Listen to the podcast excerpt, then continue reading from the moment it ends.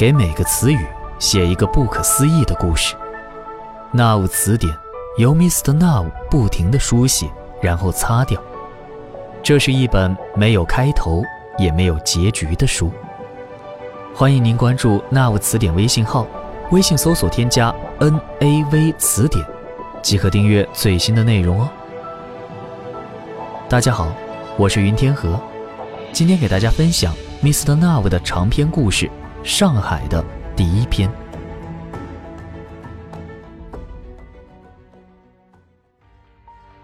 端木拿雪的爱好跟大多数女生都不一样，她喜欢钓鱼，因此晒得脸黑黑的，也因此显得眼睛更亮。她的眼睛除了瞳孔之外都是灰色的。上海的物价越来越高，普通人已经无法生存。曾经有过的庞大移民群，在近十年里已经全部迁走。但人口减少并没有使物价降低，因为上海已经跟外面失去了联系。十年，是一个非常久远的数字。现在上海人计量时间的单位已经不用年，而改为了小时。端木拿雪的时薪已经高达一亿，但他还是买不起房子。他给一个化学教授做助理，研究一种全新的无基因食物。无基因食物原理很简单，它不借助于任何生物基因，而是像一条电脑程序一样，由绝对空间来生成。政府为这个项目的拨款是无底线的。端木拿雪就住在实验室旁边的休息室里。衡山路八十九号，是上海唯一可以跟淮海路一零一二号并列的一座大楼。上海人只有最有钱的人可以进入衡山路八十九号，这里有最贵的美食、最好看的美女、最帅的男人、最漂亮的口红和家具。更可贵的是，这里有全上海唯一的一个书店。书店在衡山路八十九号十七楼，是十年前最伟大的设计师设计的，保留了原貌。书店是一个无边形，任何进来的人都会迷路。进入书店时，门口会有非常醒目的警示。请取用您的指路器，以防迷路。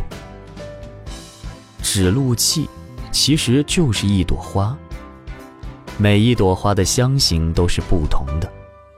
进门后取一朵花别在衣服上，离开时花上的香型会导出一条路线图。端木拿雪可能是进入衡山路八十九号最穷的人了。他进入这幢大楼的目的就是去书店。第一次进入八十九号书店时，由于紧张，端木拿雪没有取指路器。书店里几乎看不到人，即使你看到了一个人，但你要走近他也是不可能的，因为两个人之间的距离几乎要用年距来形容。又饿。又累又恐惧，端木拿雪几乎要崩溃了。他觉得自己就像跌入了一个无边的深海，那些书就像鱼一样游来游去。我会死在一个书店里。他喃喃四顾。这时，他看见一个中年男人抱着一本书跑了过来。他似乎对书店的路很熟悉，或者是他有指路器。端木拿雪挣扎着跟着他，终于跑出了书店迷宫，而那个带路的男人并没有注意到他，拿着书没有付钱就走了。但是，这个书店是端木拿雪最喜欢的地方。上海除了衡山路八十九号和淮海路一零一二号，已经没有其他地方可以喝到咖啡了。而八十九号书店里的咖啡是免费的。咖啡是上海唯一没有转基因和没有掺入无基因的食品。因为上海没有自然条件种植咖啡树，而咖啡树强大的独立基因不可复制和培植。即使像端木拿雪的导师这样伟大的化学家，也没有丝毫办法。上海的咖啡都来自于十年前的库存。十年前，上海的咖啡储量占全球咖啡总量的五分之二。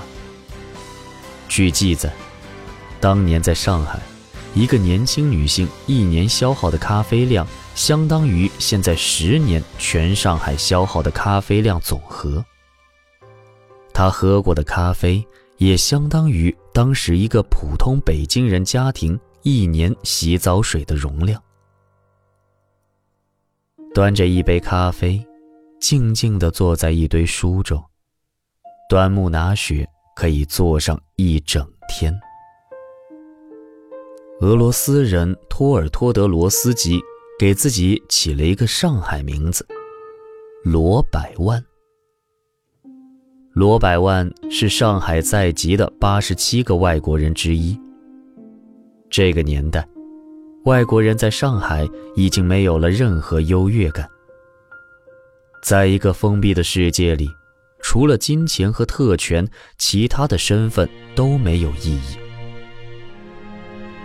罗百万在淮海路一零一二号隔壁，有一个祖传的老洋房。在十年前，上海被可怕的房地产控制，走在任何一个居住区里，都会有一群人围着你，希望你买房子或者卖房子。上海有十分之一的人靠着房子成为了有钱人，然后这些有钱人就失去了很多生活能力。每天晒太阳、旅游、喝咖啡、交易房子。上海因此不再生产新的产品，所有的生活用品都依赖进口或者从一个叫乡下的地方运输。危机是在十年前爆发的。在房地产年代制作出来的商品化的房子，即使已经朽如槁木，却仍然在市场上疯狂交易。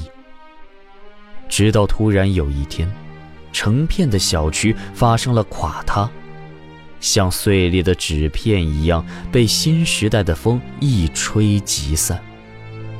那些曾经价值数千万、上亿的房子不再值钱，外来人口纷纷逃离。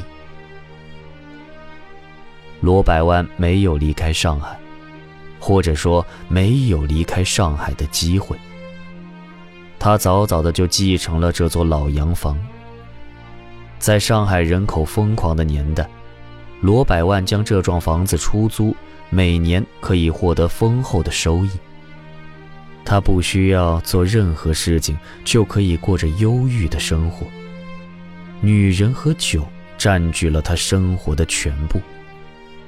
而且，那个年代，外国人在上海是最高级别的人种。大逃亡发生时，罗百万被一个女人缠住了。他太留恋上海的生活了。他认为祖传的房子会养活自己，并保障自己未来的生活，所以他留了下来。这幢房子的市值已经可以买下淮海路一整条街，但是他不能出售，不能出租。在年时的，任何私人不动产都不能进行商业化操作，也就是说。罗百万只是名义上拥有巨大的财富。罗百万是淮海路一零一二号的一名保安。白茶不知道自己在哪一个元素上犯了错误，但在这个庞大的基因元素体系中，他不得不重来一次。这需要花费的时间是以年计算的。化学元素在稳定态时，可以通过排序计算来演变成不同的物体；在非稳定态时，化学元素的组合将产生超越计算能力的可能性，甚至会导出一个通讯线路。这是一个秘密，只有白茶一个人知道。他在政府支持的无基因食品项目下，自己私下正在进行的就是这个化学元素非稳定态的推演。理论上讲，如果他的逻辑成立，这将是上海与外界恢复联系的一个方式。白茶让助理端木拿雪去上海现存的唯一书店查找资料，寻找线索。现在上海已经没有任何知识储存，曾经有过的云端数据库资料在危机年代全部被销毁了。端木拿雪是白茶唯一的助理，他选中端木拿雪的原因是他具备极高的思辨能力。在一个电视台举办的思辨大赛上，端木拿雪得到了第一名。一个单身男教授招收了一个漂亮的女助理，引起了很多非议。但政府部门审核白茶的资料后，同意了他的要求。端木拿雪确实没有辜负白茶的判断，他在无基因项目上给了白茶很多别具一格的思路。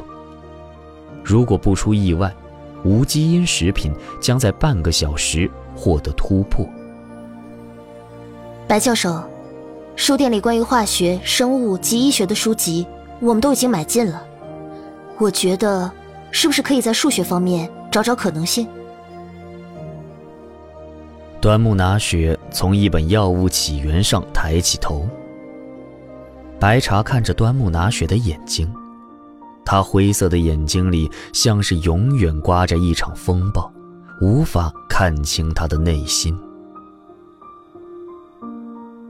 也许不在自然科学的范畴里，白茶说道。无基因本来就是一种形而上的理论，它并不基于自然科学的逻辑。那么。或许也不在我们所能思考的范畴里。拿雪突然醒悟的站起来。端木拿雪并不知道白茶教授关于元素非稳定态下探索的另一个实验目的，但他知道，教授所追求的东西并不只是无基因食品，这是他的一个秘密。当一个人想要保守一个秘密时，你装作不知道这个秘密。是对他最大的尊重。冉天天的花园在外滩十八号。外滩是上海的商业集市。外滩十八号是一座老宅子，青砖围墙，上面还加了藤条加高，两扇铁门常年关闭。冉天天只从大门右侧的一扇小门进出。早上六点零五分，冉天天从外滩十八号出来时，总有一辆车从他面前经过。每月一次跟几个朋友聚会的时间是在最后一周的周五晚上。冉天天今天给每个人准备了一个小小的花盒，花盒里是一朵洛阳牡丹，分成了五个颜色，但是。今天只到了三个人：杨菲菲、水梅、柳叶。三个人笑着看冉天天走进餐厅。他们三个人穿了同一款裙子，杨菲菲是紫色的，水梅是深蓝色，柳叶是大红色。冉天天递给每人一个花盒，三人打开，一齐尖叫。哇，我的颜色好美啊！水梅今天的妆容非常特别，用了一种闪光的唇彩，双唇一张一合时，像是流星闪过。他看起来很兴奋。你恋爱了？然天天指着水梅说。水梅脸颊绯红。哼，姐姐每天都在恋爱。柳叶拉过然天天，坐在身边。哎呀，不要理他，他连做梦都在自恋。天天，我告诉你一个秘密。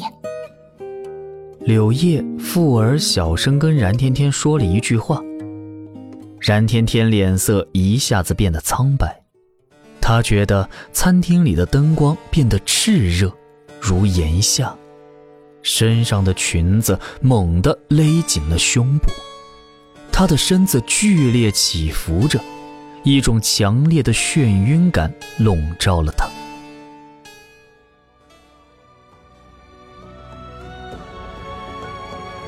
您刚刚收听到的是由 Now 词典荣誉出品的长篇故事《上海》的第一篇，感谢您的收听。